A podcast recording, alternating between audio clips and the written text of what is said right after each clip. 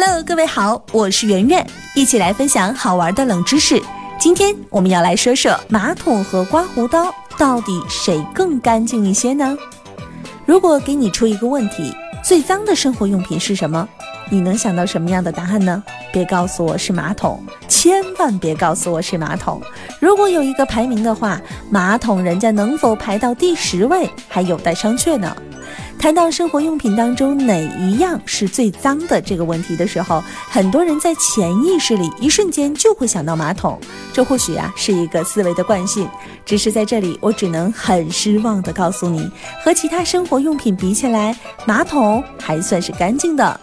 那么有一项专家学者的研究显示，在人们采用冷光仪对生活用品进行检验的时候，本来被人们冠以最脏名头的马桶，绝对算的是大放异彩。在被检测的十种物品当中，马桶上的细菌量是最低的，而以前名不见经传的刮胡刀，却稳稳地坐上了细菌之王的宝座。这个结果真的是让人大跌眼镜。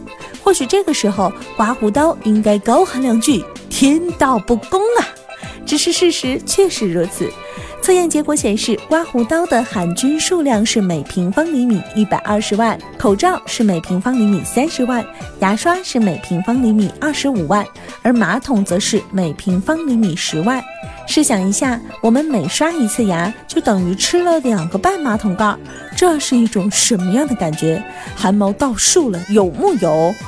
细想一下，我们就不难发现，刮胡刀的刀片在多数时间里是粘附着胡茬的，而且长期被放置在浴室这种相对潮湿的环境当中，这些都给细菌的滋生提供了一个良好的环境。女性的粉扑，其实在某种程度上并不弱于刮胡刀，这或许可以算是男女平等的一个体现吧。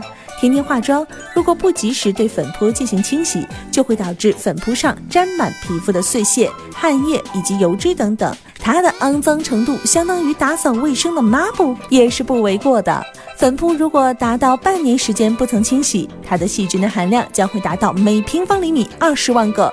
马桶盖绝对是望尘莫及。在这里就有一个小小的提醒了：刮胡刀使用之后要及时进行清理。刮胡刀使用之后要及时进行清理，最好不要放在浴室这种潮湿的环境里。牙刷和口罩绝对也是要定期更换的。为了脸蛋着想，及时清洗粉扑也是非常重要的。女性朋友们在追求美丽的同时，也要更加注意健康。综上所述，我们可以看出，马桶其实比刮胡刀更干净一些。